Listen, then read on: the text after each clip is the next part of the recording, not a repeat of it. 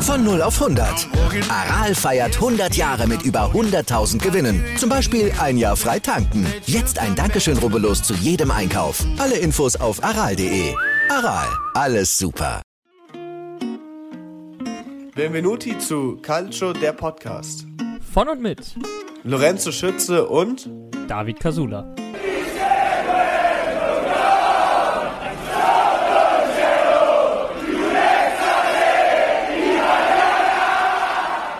Klänge der Feierlichkeiten von vor gerade einmal neun Monaten nach dem Gewinn der Euro 2022 wirken jetzt wie vor einer Ewigkeit und wie ein Traum, aus dem wir plötzlich abrupt rausgerissen wurden.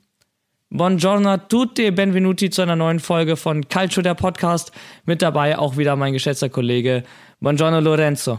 Ja, buongiorno auch von mir. Äh, schlechte Laune macht sich ja so ein bisschen breit hier gerade ähm, beziehungsweise seit dem letzten internationalen Spieltag. Äh, darüber werden wir heute ja besonders viel reden und auch noch ein bisschen über die Serie A und die kommenden Spieltage. Ich würde sagen, du machst einfach gleich weiter. Ja, ich bin ehrlich, ich habe es immer noch nicht ganz realisiert, ne? Zwischen absoluter Ekstase und tiefer Enttäuschung in nur neun Monaten. Äh, jetzt sind wir wieder in der Realität und äh, müssen uns dringend die Frage stellen, was sich im italienischen Fußball ändern muss. Außerdem werfen wir auch einen Blick auf den Spieler, über den derzeit in den italienischen Gazetten mehr zu lesen ist, als über die gestrige Aktion bei der Oscar-Verleihung zwischen Will Smith und Chris Rock. Paulo Di Balla ist natürlich das Thema. Barca, Atletico oder doch Inter Mailand. Wohin wird es den Argentinier im Sommer ziehen? Das und mehr besprechen wir jetzt. Ich würde sagen, andiamo ja, Italiens äh, WM aus und seine Folgen für den italienischen Fußball. Ne? Trauma von 2018 wiederholt sich. Traikowski schießt Italien ins Tal der Tränen, 92. Minute. Ausgerechnet, und das ist Fußball, und die Geschichten schreibt auch nur der Fußball. Der Mann, der von 2015 bis 2019 genau diesem Stadion von Palermo eben für den US Palermo auflief, schießt uns raus aus den ganzen Träumen zur WM. Ja. Kurze Gefühlslage, wir beide, du hast es angesprochen, Enttäuschung, Wut, Frust, alles dabei natürlich als Tifoso. Ähm, deine Gedanken, deine ersten Gedanken und Gefühle direkt nach dem Abpfiff? Ehrlich gesagt war ich, also ich war einfach nur sprachlos, muss ich sagen. Also gut, ey, ich sag ganz ehrlich, ich glaube, jeder war da so ein bisschen sprachlos. Ähm, ich muss ehrlich sagen, ich habe das Spiel nicht gesehen. Äh, ich war da gerade im Flieger, äh, aber trotzdem also als ich mir die Highlights danach angeschaut habe, wurde mir ein bisschen übel, muss Welche ich ehrlich, Highlights? also muss ich ehrlich zugeben. Ja, eben, also eher die Highlights von Nordmazedonien, muss man sagen. Was mich besonders schockiert hat, und darüber hatten wir gerade eben auch geredet, war, dass, ähm, also ich hatte das ja gerade angesprochen und dann meintest du Schweden-Vibes. Habe ich da so ein bisschen drüber äh, also ich habe noch mal ein bisschen drüber nachgedacht gerade, bevor wir den Podcast angeschmissen haben. Das war das Spiel damals, wo wir zur WM 18 nicht mitgekommen sind und gegen Schweden verloren haben. Das war ja, glaube ich, auch zwar unentschieden, aber, aber nee, es war auch zu wenig. Genau, sorry. Aber war, war, auch zu wenig. Wenig. Genau, ja. also im Prinzip haben wir trotzdem verloren, auch wenn wir unentschieden gespielt haben. Eben, ja. Ähm, nee, aber die Sache ist, dass es, es wirkt so, ich weiß nicht, das Spiel wirkte so verdammt ideenlos. Also es war ja, äh, es war ja nicht so, dass Italien keine Chancen hatte, aber das habe ich dir gerade eben auch gesagt. Alle Chancen, die Italien hatte, beziehungsweise nicht alle, aber also mit Abstand die meisten Chancen, die Italien hatte, kamen alle von außerhalb des 16ers. Und meiner Meinung nach brauchst du, also meiner Meinung also mit der Qualität, da brauchst du nicht von außen, also ist, das kann ja nicht die Hauptlösung sein, von außen drauf zu ballern. Also Berardi hat ja fast nur von außen drauf geschossen. Gab ja ein, zwei äh, Schüsse, die auch relativ knapp waren. Ja, du hast halt ein, ja. mit Nordmazedonien hast du halt auch einen extrem tief stehenden Gegner gehabt. Haben die natürlich ja, gut gemacht, ne? Die, die sind nach Italien gefahren, die wussten ganz genau, dass sie der, der Underdog sind und haben einfach auf ihre Chancen gelauert, bis Italien mal einen Fehler macht. Und wenn der Fehler in der 92. Minute passiert, dann nutzen sie ihn halt eiskalt aus. Das ist letztendlich ja, muss man auch sagen, eine Qualität. Ähm, ich bin mir auch bis heute noch sicher, gegen Portugal oder die Türkei ähm, hätten wir es besser gemacht. Irgendwie, wir haben unsere Probleme einfach genau gegen diese Mannschaften. Ne? Wo haben wir die Punkte liegen lassen? Mal abgesehen von der Schweiz in der Qualifikation, es war das Spiel gegen Bulgarien, es war das Spiel gegen Nordirland. Also wirklich die kleineren Nationen, ähm, ne, ohne da irgendwem jetzt nah, zu nahe treten zu wollen. Aber letztendlich, wir hatten auch 32 zu 4 Schüsse, 16 zu 0 Ecken. Irgendwie das hatte so ein bisschen was von so einem, weißt du, so einem FIFA-Momentum-Spieler. So FIFA-Spieler, die uns jetzt zuhören, werden das kennen. Du machst wirklich eine ganze Partie, machst und tust und schießt drauf und nichts funktioniert. Und der Gegner schießt einmal in der Nachspielzeit drauf. Und aus, was waren das, 20, 25 Meter und natürlich sitzt das Ding. Und ich war in dem Moment geschockt. Also ich war einfach nur leer, als hätte mir wirklich jemand einfach den Stecker in dem Moment gezogen. Ich hatte auch schon so eine Vorahnung, weißt du? Ich habe ähm, das Spiel mit ein paar italienischen Arbeitskollegen geguckt bei mir zu Hause, schön Leinwand gemacht, ne, also alles Mögliche. Und äh, ich habe gesagt in der, was war das, 88., 89. Minute, ich habe nur Angst vor den letzten fünf Minuten. Weil mir klar war, wenn die ein Lucky Punch landen, war's das. Ja, ist doch immer so mit Italien. Also bei solchen Spielen, also es muss ich auch sagen, als ich, es war ja in den Highlights leider mehr als deutlich zu sehen, also der Schuss, es war ein, es war ein gutes Tor, so muss man, also das Tor, der Schuss war super, ja. so, aber den macht er nicht, nicht nochmal in seiner Karriere, es war sein goldenes Tor, wirklich. Ja, aber also, ja, ich weiß nicht. Wir haben uns ja danach ja auch noch ein paar Interviews angeschaut. Mancini meinte ja auch, das war, ähm, äh, also ich, äh, bei Mancini, das, das, das hat mich besonders gestört. Mancini hat darüber geredet, dass ähm, das war, das war ein ähm, Pre-Game-Interview, also das war bevor sie gegen Nordmazedonien gespielt haben. Und da hatte Mancini gesagt, naja, für, also das Spiel darf man nicht unterschätzen, na, typische Fußballfloskel. Für, Nordmazedon, äh, für Nordmazedonien ist es das Spiel ihrer Karriere, also im Prinzip für die nordmazedonische Fußballmannschaft, also es ist quasi ja, das Spiel, absolut. das größte Spiel bis jetzt, was sie äh, gespielt haben. Und sie werden alles geben. Naja, ist ja auch logisch. Also ich meine, da brauchst du auch kein Fußballexperte sein, dass sie sich da hinten reinstellen werden und auf jeden Konter lauern. Äh, vor allen Dingen gegen so eine offensive Mannschaft wie Italien es in den letzten Monaten ja war und auch sehr erfolgreich. Obwohl, ähm, wo man da sagen muss, äh, wenn es jetzt um offensive Qualität geht, ne, jetzt klammern wir mal wirklich die Euro aus und sprechen über alles, was nach der Euro war in der Qualifikation. Ja, Nordmazedonien gut. hat äh, 23 Tore geschossen in ihrer Gruppe und in der war unter anderem Deutschland, die sie geschlagen hatten, und Italien nur 13 Tore. Also Nordmazedonien ja. hat in der Quali selber 10 Tore mehr gemacht als Italien. Das ist absurd. Also wenn man sich das mal vorstellt, vor allem da wir ja noch gelobt wurden bei der Euro, dass wir endlich mal so einen erfrischenden Offensivfußball spielen. Aber der funktioniert halt auch nur, wenn der Gegner ebenfalls offensiv mitmacht. Sonst sind wir ideenlos. Ja, leider stimmt das. Also stimmt leider genau so. Ähm, nicht nur auf dem Feld haben wir irgendwie keine, keine gute Figur gemacht, sondern dann auch äh, nach dem Spiel. Sehr viral ja, gegangen, die Bilder aus der Kabine, aus dem, aus dem Stadio. In desolaten Zustand hinterlassen, Sachen zerbrochen, äh, den Müll komplett rumliegen lassen. Also wirklich eine Nacht zum Vergessen. Für ja, italienischen Fußball. Uh, ja, also ja, ich weiß nicht. Also man hat da ja auch, ich, ich verstehe auch nicht, wie sowas passieren kann. Also erstmal verstehe ich nicht, wie man so ein Spiel verlieren kann. So, das ist mir einfach ein, das ist mir wirklich ein Rätsel. Aber wie man so ein Spiel verlieren kann, vor allem wenn man, also das meinte ich ja, dass ich, was mich äh, besonders enttäuscht hat, war, dass Mancini es ja vorher angesprochen hat. Der hat es ja vorher quasi, der hat es ja vorher gecallt, so. Das wird für die das wichtigste Spiel, was sie gespielt haben. Und dann geht man aufs Feld, und deshalb hatte ich Schweden vorher erwähnt, oder das Spiel gegen Schweden damals, und spielt dann mit einer, also Gut, ist jetzt immer einfach gesagt so, aber also so wie ich das gesehen habe, war es einfach wieder mit einer Lustlosigkeit teilweise, die oh, gespielt wurde. Vor, also allen Dingen in, vor allen Dingen im letzten Halbzeit Viertel. Definitiv. Vor allem im letzten Viertel. Ja, ja, ja, ja, ja zweite also, Halbzeit gebe ich dir recht, aber äh, grundsätzlich Italien kam aufs Feld und hat erstmal volle Power gemacht. Das fand ich auch richtig ja, ja, geil. Klar. Aber auch da hatte Nordmazedonien, wo du sagst, Nordmazedonien gibt alles. Nordmazedonien hat vor allem für uns alles gegeben. Die haben uns so oft Bälle zugespielt, so viele Fehlpässe ja. gemacht, so viele Fehler in der Verteidigung. Und wenn du es nicht ausnutzt, in Form von Berardi mit dem leeren Tor, was er vor sich hat, wenn du es nicht ausnutzt mit einem Immobile, ähm, dann schießt du an dem Abend keine Tore. Und äh, einer, mit dem ich zusammen geguckt habe, sagte mir auch, ähm, wir könnten, wir hätten noch fünf Stunden weiterspielen können. Wir hätten kein Tor geschossen. Und ich, das könnte ich, glaube ich, so unterschreiben. An dem Abend Katastrophe. Und das halte ich für eines der großen Probleme. Italien hat ein Mittelstürmerproblem, weil wen haben wir denn da vorne? Also klar, wir haben Scamacca und so weiter, aber die durften ja bei Mancini nicht spielen.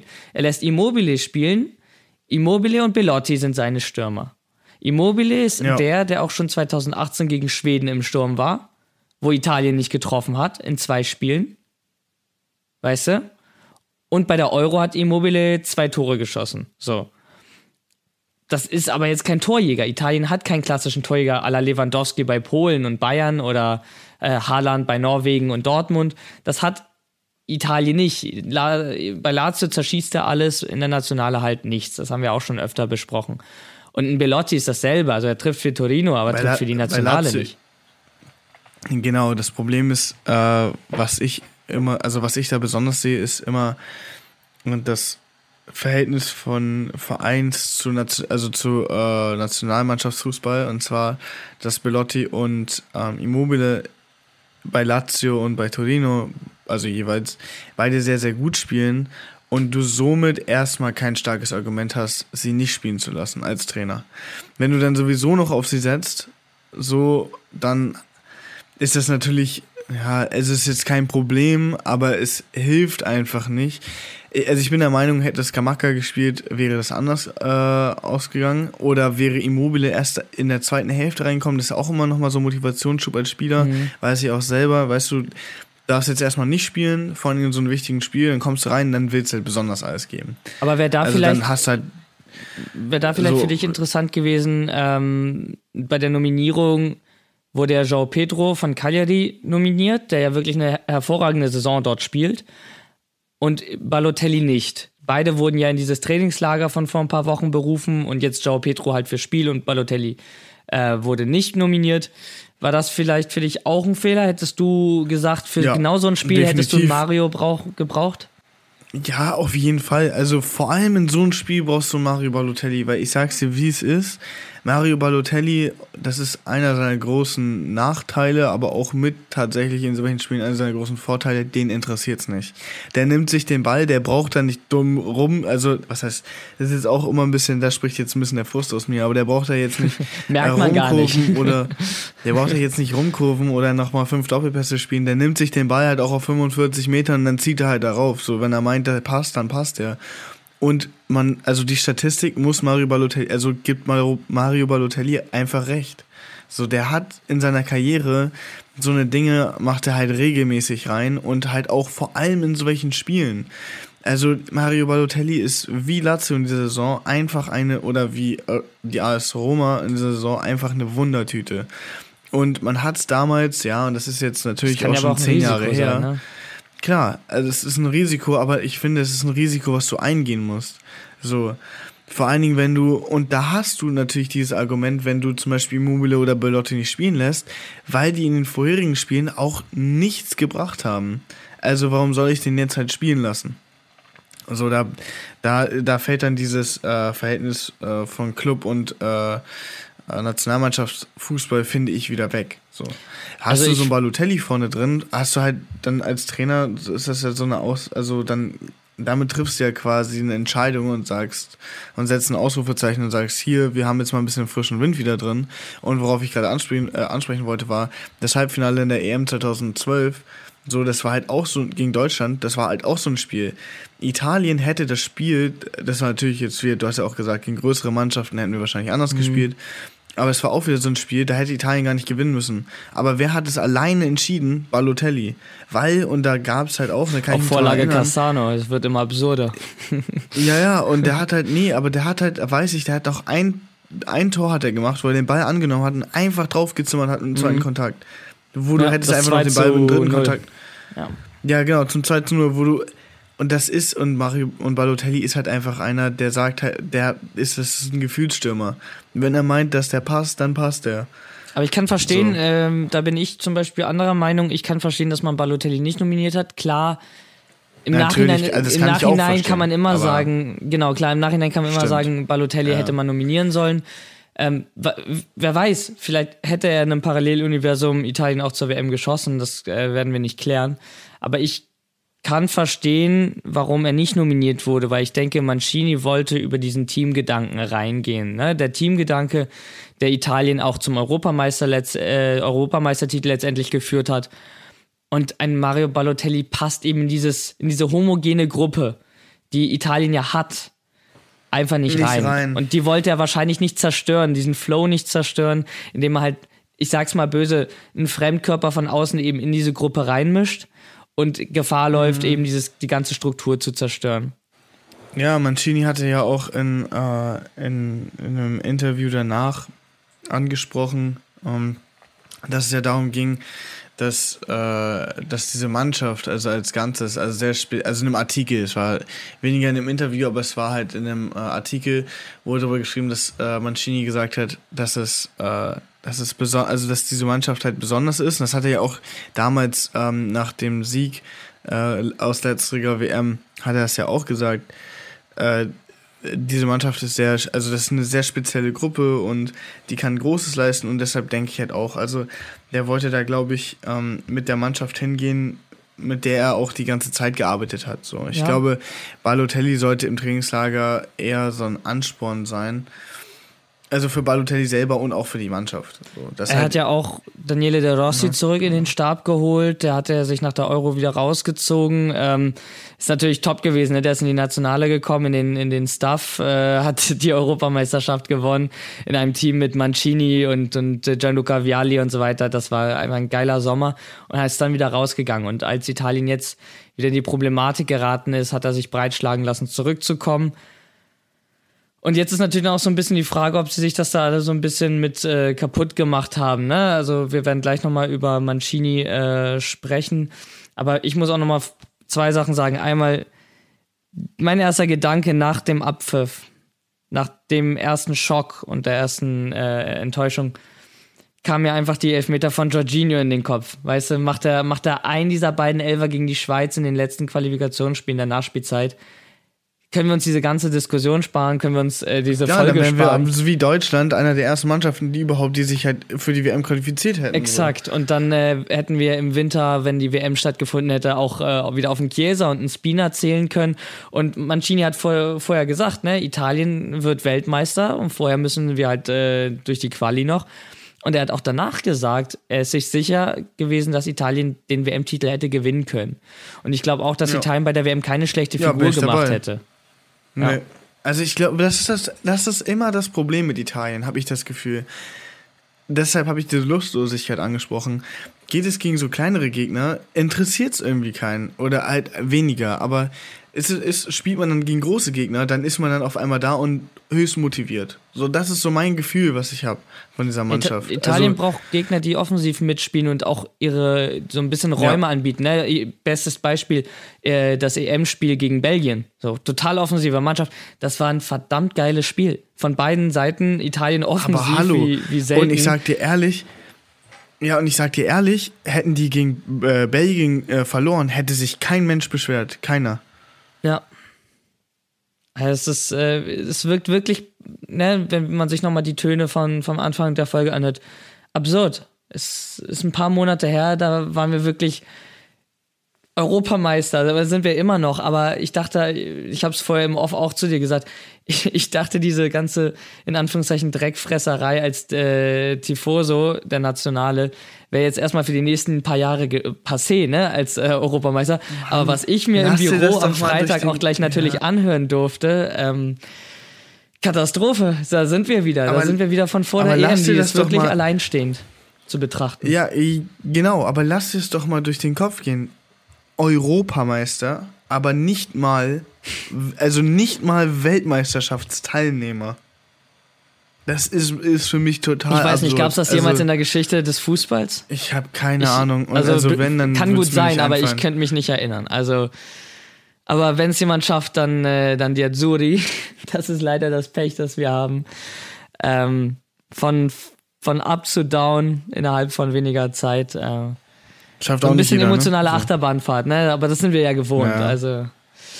Ja, und für mich auch persönlich, ganz ehrlich, die schlimmste Fußballwoche meines Lebens. Das muss ich so direkt formulieren. Ne? Erst äh, der Juventus Champions League aus gegen Villarreal. Ähm, dann Und das die war ja auch, also. Thema wow, und wow, jetzt wow. Italien aus. Das ist schwer zu verkraften. Ähm, aber Leben geht weiter, Fußball geht weiter und ähm, jetzt natürlich, ja, schwierig, aber es ist dann auch eben Punkt, den, den Leonardo Bonucci angesprochen hatte. Das Qualifikationssystem und nein, das ist jetzt keine Rechtfertigung. Das hat er ja auch selber so gesagt. Ähm, Es ist keine Entschuldigung für das, was passiert ist. Italien hätte es gewinnen müssen. Italien hätte sich qualifizieren müssen. Aber man muss trotzdem einmal über das Format der UEFA sprechen. Weißt du, gegen Schweden war es noch ein Hin- und ein Rückspiel.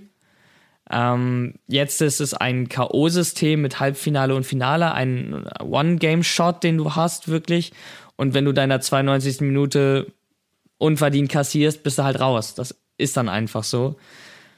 Und während Italien nur ein einziges Spiel verloren hat, das äh, jetzt gegen Nordmazedonien und nicht zur WM fährt, haben andere Mannschaften oder Länder wie Uruguay, Ecuador sechs Niederlagen äh, erfahren in der Qualifikation und sind in Katar dabei. Und ja, das kann an der hohen Qualität liegen, die wir in Europa einfach haben, weißt du, wo, wo Länder wie Schweiz dann auch einfach als Gruppenerster durchkommen, weil sie einfach einen geilen Fußball spielen, muss man an der Stelle ja auch sagen. Die Schweiz spielt einen Hammerfußball. Also da kann, man kann sagen, was man möchte über die Schweiz, aber die Schweiz spielt wirklich einen krassen Fußball. Oh, hast du das gesehen? Ähm, die Schweiz hatte, glaube ich, ein Testspiel gegen England gemacht jetzt und hatte ein Oh ja, ja. das Plakat. Oh, nee. Kurz Ja, für die, die es nee, noch nicht wirklich. gesehen haben, so ein äh, Google-Ausdruck, in dem halt in der Suchleiste geschrieben stand, äh, Italy World Cup äh, Qatar 2022 und dann eben von Google der Suchvorschlag kam, Did Did you mean mean, ja. Switzerland? Also ich Ah. muss sagen, ist lustig. So ist lustig, hätte ich auch lustig gefunden, wenn äh, Große wenn Klappe, wenn Giorgino den Elfer gemacht hätte, dann hätten, hätten die auch nicht zu lachen gehabt, aber hätte, wenn und aber, ne? Ja, eben. Also ich muss sagen, ich hätte ihn auch richtig lustig gefunden, so wenn äh, wenn das nicht, wenn das Wenn Ganze wir den nicht in gemacht Italien. genau. Ja, nee, also ist wirklich cool, einfallsreich, aber geht mir halt auch schon gehörig gegen Senkel, einfach nur weil es gegen Italien ist. Aber Ja. ich meine, am Ende des Tages ist das Ganze leider mehr als verdient gewesen. Und jetzt so ein bisschen pointless vielleicht. Ähm, am Dienstag haben wir trotzdem ein Spiel gegen die Türkei, Mhm. in Anführungszeichen böse gemeintes Spiel um Platz 3. Also es ist für die Qualifikation echt nicht mehr von Belang. Es zählt aber in die UEFA-Wertung rein, in der Italien echt Nachholbedarf jetzt wieder hat, ne? wenn man sich anguckt, wie die italienischen Mannschaften in Europa abschneiden, wenn man sich anguckt, jetzt wie die Nationale spielt. Ähm, sollte ein Sieg drin sein, aber interessant eben, ein paar Spieler sind nach Hause geschickt worden von Roberto Mancini. Und äh, das sind in dem Fall Insigne Verratti Jorginho, Immobile Berardi und äh, sein Namensvetter Mancini von der Roma. Die werden da nicht dran teilnehmen, sind wieder zu ihrem Verein geschickt worden. Ich glaube nicht, dass es eine disziplinare Ma Maßnahme war, sondern ich glaube, die Spieler waren wirklich fertig. Nee. Und wo ich mich frage, ernsthaft? Ein Spiel und du musst, weil du fertig bist, nach Hause geschickt werden. Gut, in dem Fall ist es sowieso pointless, weil das Spiel gegen die Türkei ähm, es geht um die goldene Ananas. Also Ja, genau, das hat er ja selber auch gesagt, es geht ja um nichts mehr. Ähm, ich kann verstehen, dass die Spieler nach Hause geschickt werden. Ich glaube, es, das hat da, also da haben die Vereine auch relativ viel noch mit zu tun. So, ähm, sind ja auch wichtige Spieler äh, jeweils in ihrem eigenen, also in ihren eigenen Vereinen, die äh, also es geht ja weiter, also es geht ja wieder weiter mit äh, Vereinsfußball. Deshalb kann ich das Ganze auch verstehen. Allerdings ist es halt, ja, ich verstehe schon. Also im Prinzip fährst halt hin, so, verlierst ein Spiel, geht's halt richtig räudig und dann darfst du wieder nach Hause fahren. haben sie sich alle schön. auch anders vorgestellt, so wie wir auch. Und Ja. ähm, ja, wie es jetzt weitergeht, ne? Wie geht es mit dem italienischen Fußball weiter und vor allem, wie geht es mit Roberto Mancini als Nationaltrainer weiter? Darüber sprechen wir gleich nach einer ganz kurzen Pause und hören uns dann gleich wieder. Bis dann. Werbung.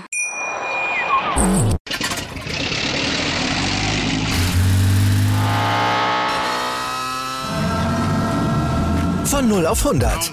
Aral feiert 100 Jahre mit über 100.000 Gewinnen. Zum Beispiel ein Jahr frei tanken. Jetzt ein Dankeschön, rubbellos zu jedem Einkauf. Alle Infos auf aral.de.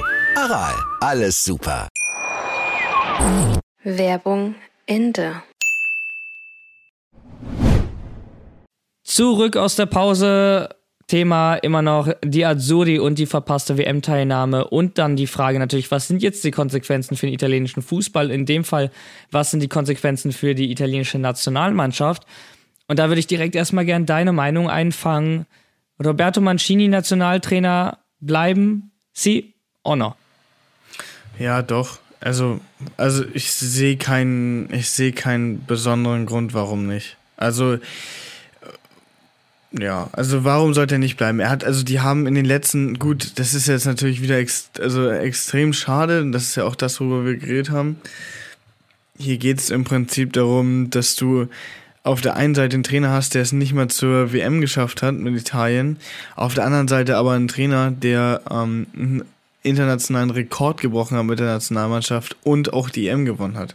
Nachdem wir es vorher äh, nicht zur, nicht zur w äh, WM geschafft hatten 2018. So, also, ich würde auch sagen, das ist was anderes als damals Ventura. Bei Ventura, genau. da lief einfach nichts Ventura, zusammen. Also, also wirklich, äh, spätestens ab dem Moment, wo der De Rossi eingewechselt hat und Wollt- äh, nee, wirklich, da ging da, ey, wow, wow, wow, wow, da, Der da Rossi wurde, ich ja glaube, auch da noch wurde jeder Italien-Fan Vogel gezeigt. Ja, also ich glaube, da, da, krieg da kriegt man ja einen Hals. Was soll denn das? Aber auch bei, bei Mancini muss man sagen, äh, die Auswechslung äh, kurz vor Schluss, Chiellini und Joe Pedro, da hat er schon an die Verlängerung gedacht. Definitiv. Ja.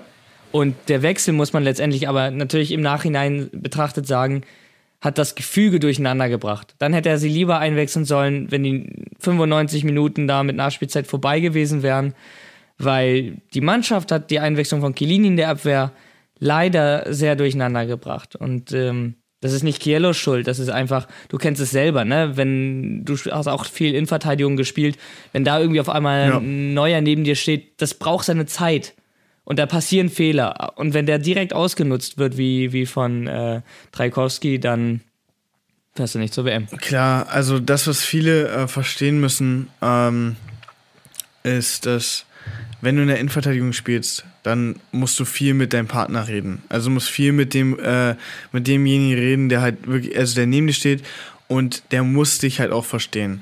Passiert das nicht, ist das quasi wie Schweizer Käse da hinten. Dann, also es ist kein Spaß. Es hört sich jetzt lustig an, aber dann kommt da halt jeder durch. Gerade weil man sich halt nicht versteht. So. Deshalb, nee, ich kann also dem spreche ich jetzt auch keine Schuld zu.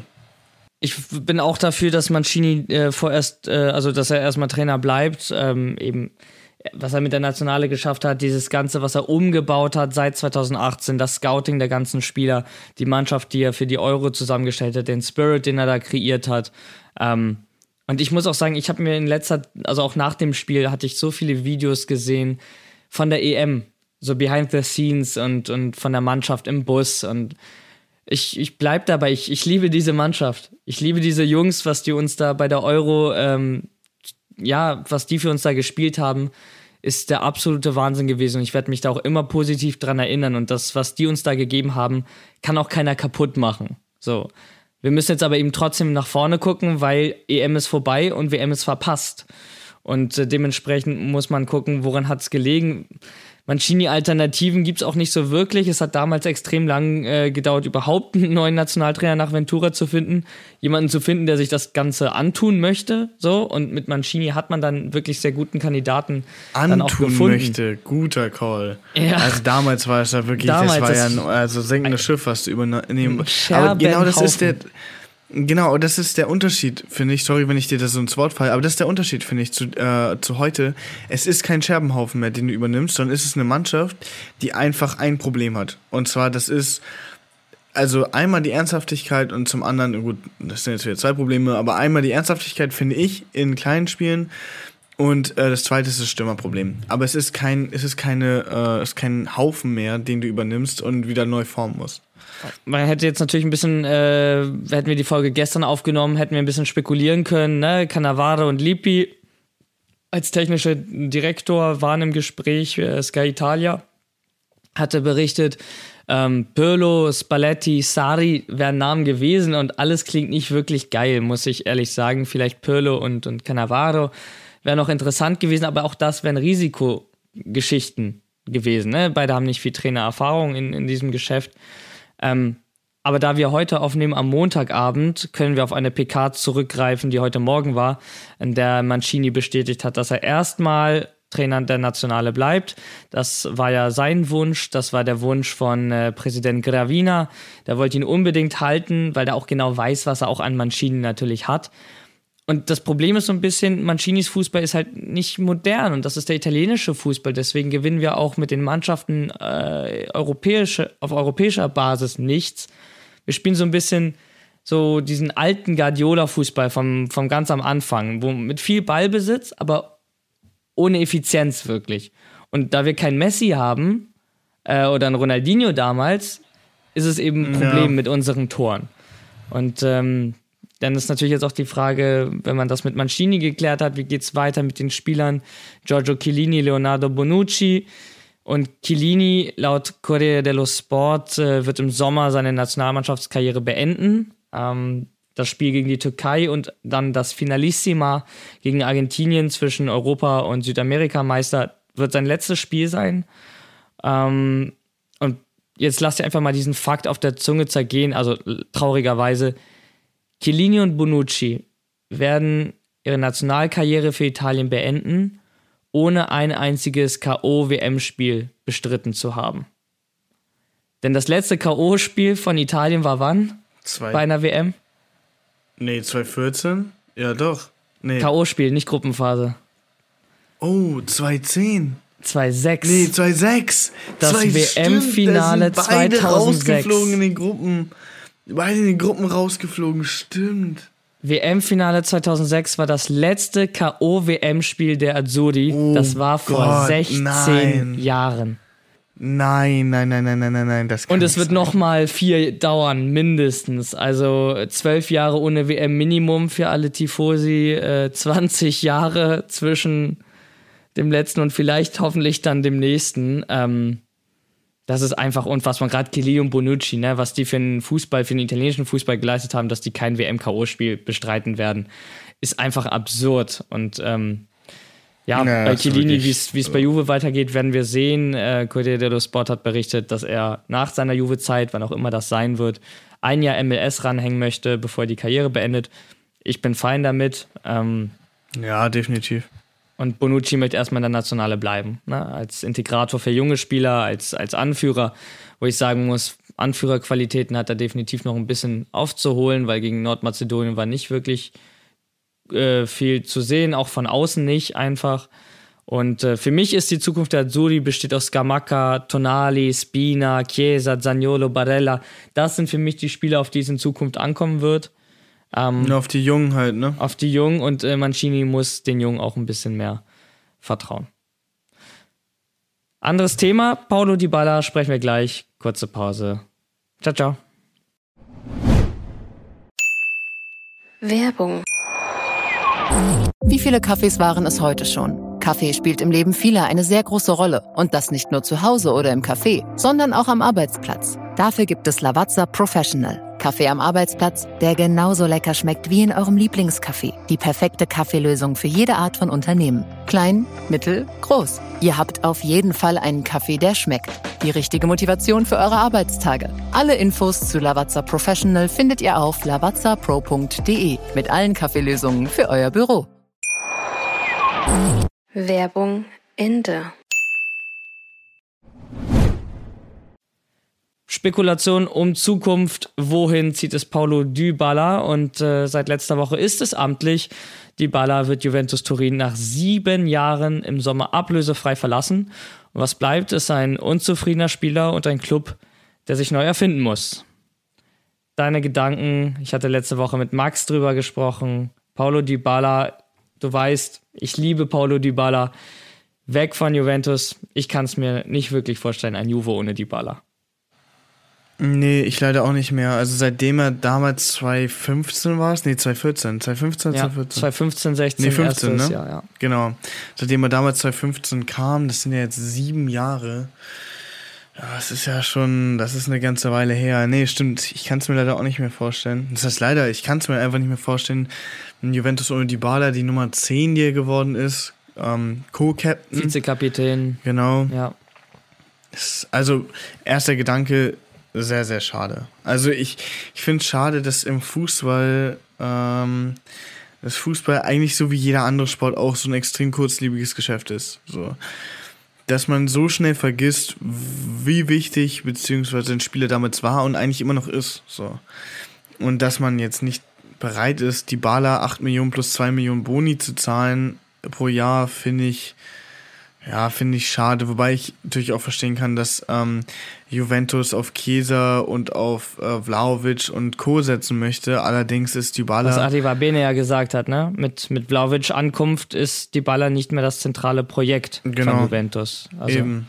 Und steht nicht mehr im Mittelpunkt. Nee, auf, nee, das ist es halt. Aber, also, ich, man hat es aber auch gesehen, also auch als Vlahovic gespielt hat und Dybala da, ja auch zusammen, die haben standen ja auch schon zusammen auf dem Platz. Da habe ich dir erzählt, das erste Spiel von Vlahovic, gleich der Dybala-Assist. Ja. Also, das ist halt einfach, das ist ein Spieler, wenn der fit ist, den brauchst du. So. Und ich, wie gerne hätte ich die Bala, Chiesa und Vlaovic zusammen in einem Sturm gesehen. Viele Wow, sagen, das hätte ja. nicht funktioniert. Doch, ich sag aber das, doch. ich weiß nicht.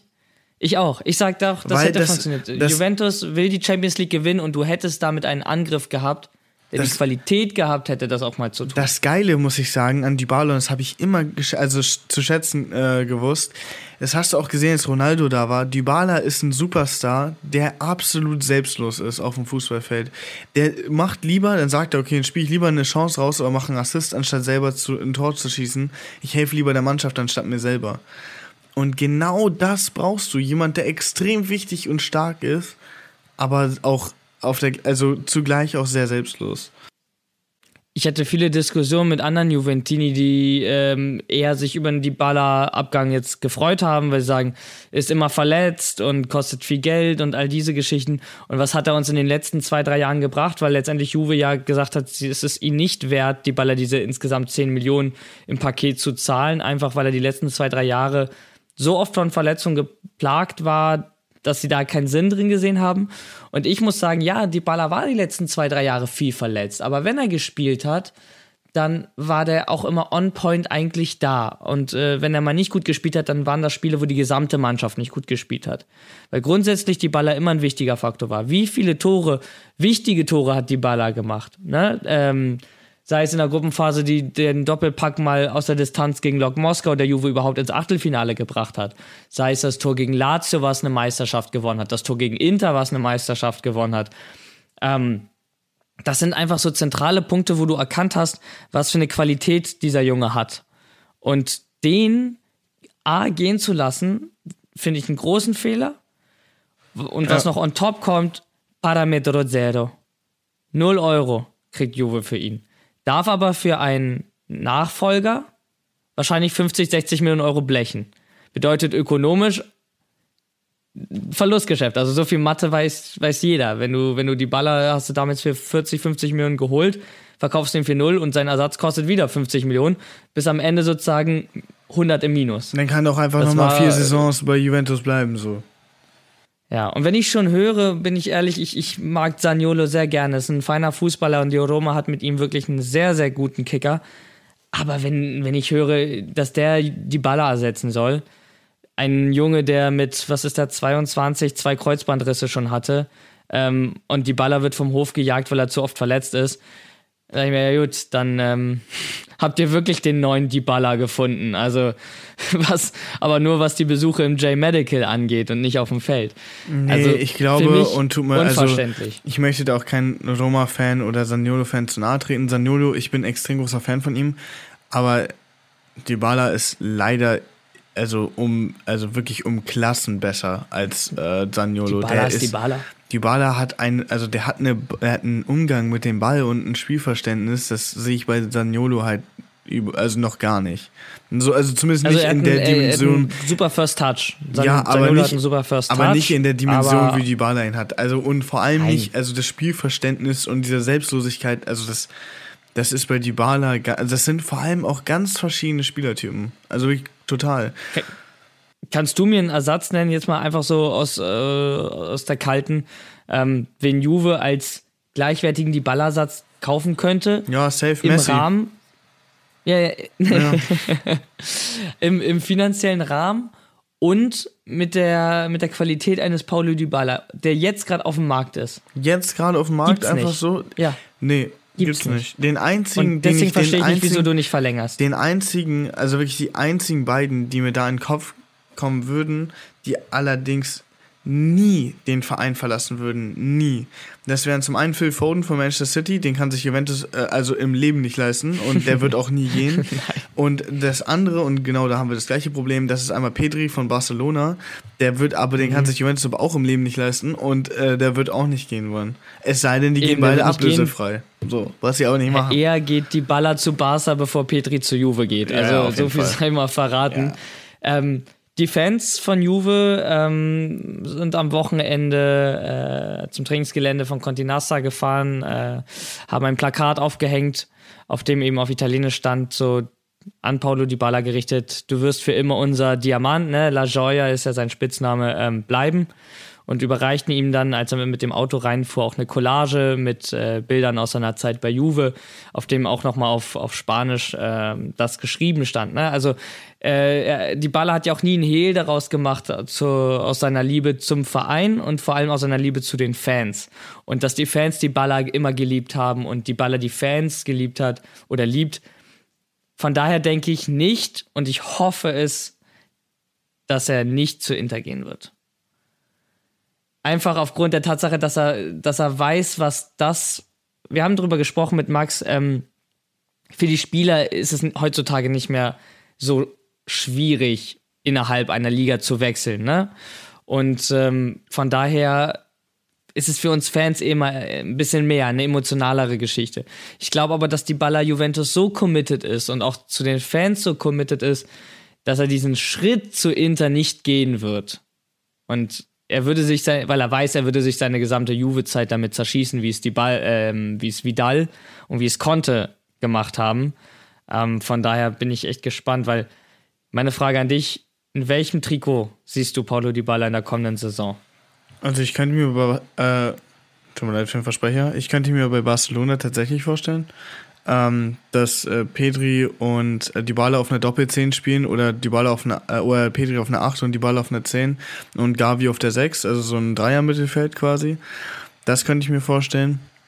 Könnte auch ein bisschen Erfahrung reinbringen in ein Barca, was natürlich gerade sehr jung geworden ist, wieder mit Gavi, Pedri, äh, Fati. Ja, Ne? genau, so- also sowas könnte ich mir vorstellen. Ähm, andererseits, also es gibt wirklich nicht viele Clubs, die ich mir vorstellen kann. Selbst wenn er zu Inter geht, wüsste ich nicht, was Inter mit Dybala groß anfangen möchte.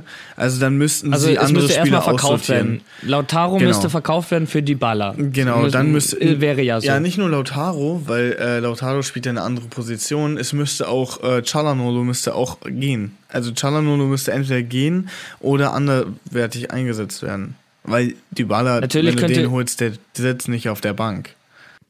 Natürlich könnte Inter äh, auch sagen und argumentieren, man würde dem größten Konkurrenten äh, eigentlich mal den, den besten Spieler gerade klauen können. Ne? Und ich muss auch ehrlich sagen, sportlich wäre es ja kein dummer Wechsel für die Baller. Ne? Inter ist eine Mannschaft, die spielt um Scudetto, äh, ist regelmäßig in der Champions League dabei, ist weiterhin in Italien, ist weiterhin im Norden. Das heißt, sein Leben würde sich nicht so radikal ändern. Auf der anderen Seite, ich sehe ihn eher in Spanien. Ähm, da kann er auch wieder seine, seine Sprache sprechen. Atletico ist interessiert, Barca haben wir angesprochen. Was viel gemunkelt wird, sind Vereine Paris, Bayern, Liverpool. Weiß Kann ich mir nicht einen davon vorstellen. Nee, kann Genau, ich mir Paris nicht wird ihn, glaube ich, eher abschrecken. Bayern wird nicht das Geld haben und aufbringen wollen. Nee, Bayern hat aber auch nicht boah. den Stil. Das Premier haben League wir auch für die damals mit nicht. Coutinho. Das haben wir auch damals mit Coutinho gesehen. Bayern und, und ähm, also so eine Artisten, nenne ich sie jetzt mal, Ball, also so eine Ballkünstler, die bringt's nicht. Also klar hat jeder mal sein äh, super Spiel. Ribéry wird dir widersprechen vielleicht noch. ja, das stimmt, wobei Ribéry ein anderer Spieler war. Ribéry war ein Ja, anderer klar. Spieler und der war halt auch viel gefügiger als äh, Dyba als zumindest Coutinho. Dybala würde ich jetzt nicht so behaupten, aber zumindest als Coutinho. Ja, und das stimmt, hat man damals. Coutinho ist er leichter zu vergleichen. Das, aber ja, ja, das hast hat man recht. damals auch mit äh, Douglas Costa gesehen bei Bayern. Also es ist halt so, wobei man sagen muss, ich würde, ja stimmt, ich würde eher Coutinho und Dybala vergleichen. Allerdings hat Coutinho natürlich auch seine extrem guten Spiele. Ich meine, das eine Spiel, wo er einen Hattrick gemacht hat und zwei Assists, war der Hammer. Aber Äh, also man, muss ja, Ähm. man muss ja kurz nochmal so sagen, er ist von Barca an Bayern ausgeliehen worden, Mhm. hat mit Bayern das Sextupel gewonnen und der Clou in der ganzen Geschichte ist, dass Barca dadurch, dass Coutinho die Champions League gewonnen hat, ja noch an Liverpool 5 Millionen abdrücken musste, Ja. weil er eine Klausel drin hatte, dass wenn er die Champions League gewinnt, Liverpool Boni kassiert. ja. Und am Ende spielt er jetzt bei Aston Villa. Und am Ende spielt er jetzt bei Essen Villa. Ich hoffe, dass die Ballas nicht passiert und ich bin auch Nee. ehrlich, in der Premier League sehe ich ihn nicht. Die Nee, ist überhaupt zu nicht. hart. Ich sehe ihn auch das- nicht in der das- Bundesliga. Auch Messi, sag ich, würde in der Premier League nicht funktionieren, einfach aufgrund dieser Spielweise und auch das Wetter. Ich glaube, das ist für Südamerikaner einfach immer hart. Also ist ja jetzt, So. also das deutsche Wetter ist für mich ja jetzt schon extrem Das unangenehm. deutsche Wetter auch. So und nicht also nur für dich, mein Lieber. Nee, also es ist ja schon für die meisten Leute sehr unangenehm und ich Aber weiß die Sonne nicht, in kommt Spanien, raus, in, der, also der Sommer. klar, kommt. Spanien hat auch schlechte Tage, genauso jetzt hier in Deutschland kommt der Sommer natürlich jetzt auch raus, aber ich sag, also das, das, es geht ja nicht nur um das Wetter, es geht ja auch um den Flair und ich glaube, was vergleichbar wäre, wäre tatsächlich in dem Fall nur Spanien. Blicken wir jetzt nochmal ganz kurz ähm, auf den kommenden Spieltag, auf das kommende Wochenende. Da geht nämlich die Serie A weiter weg von der Nationalmannschaft. Ich glaube, das tut uns allen erstmal ganz gut, ein paar Wochen äh, Abstand zu gewinnen. Und es äh, ja, ist weiterhin die spannendste Liga, wenn es äh, in puncto Meisterschaft geht. In Italien liegen nur sieben Punkte zwischen dem ersten und dem vierten. Wenn man sich da mal eben vergleichsweise anschaut, was in den anderen europäischen Ligen ist, merkt man einfach, Serie A ist am spannendsten. La Liga 12 Punkte, Ligue 1 15, ähm, Bundesliga 18 Punkte zwischen Platz 1 und 4. Serie A einfach am spannendsten, wird ein super Wochenende.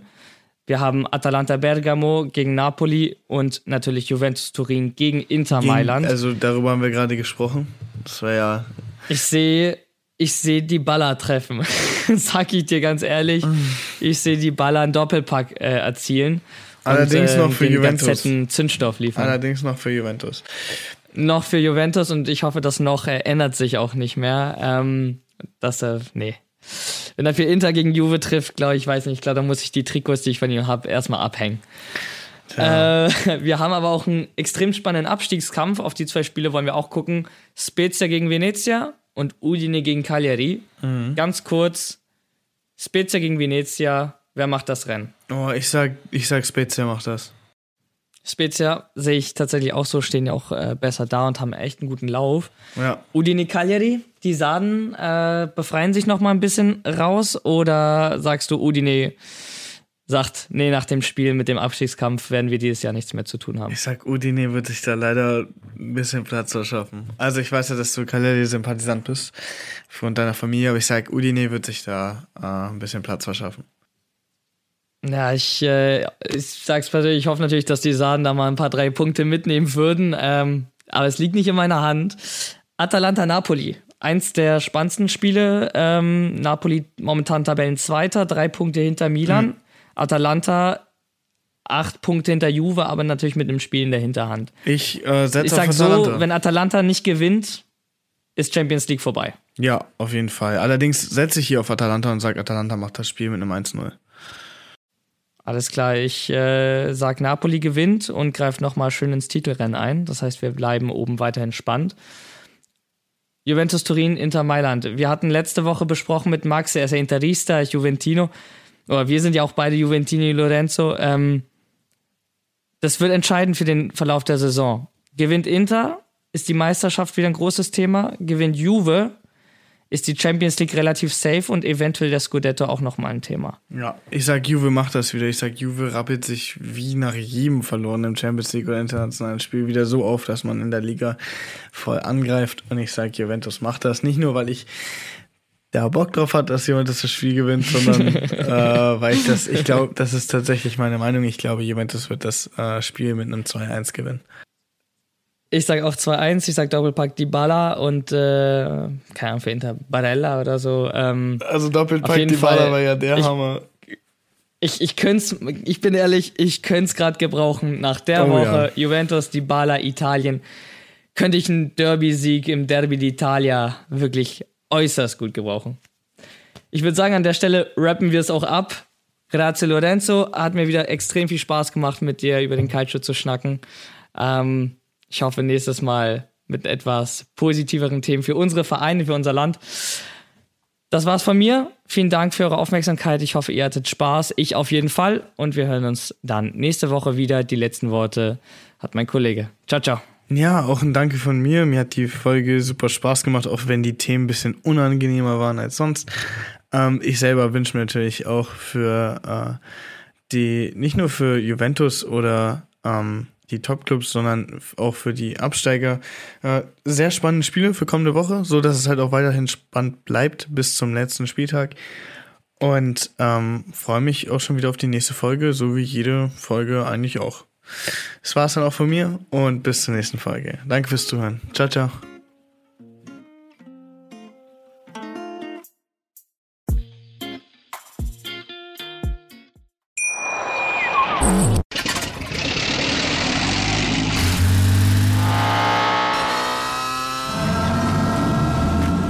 Auf 100.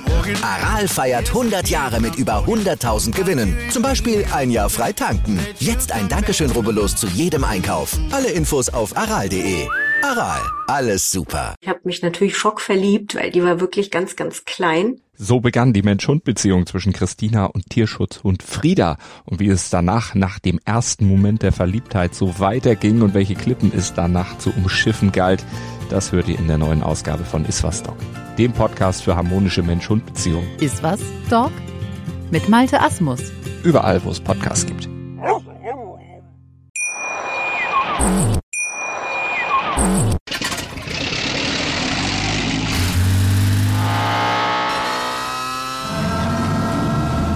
Von 0 auf 100. Aral feiert 100 Jahre mit über 100.000 Gewinnen. Zum Beispiel ein Jahr frei tanken. Jetzt ein Dankeschön, rubbellos zu jedem Einkauf. Alle Infos auf aral.de. Aral, alles super.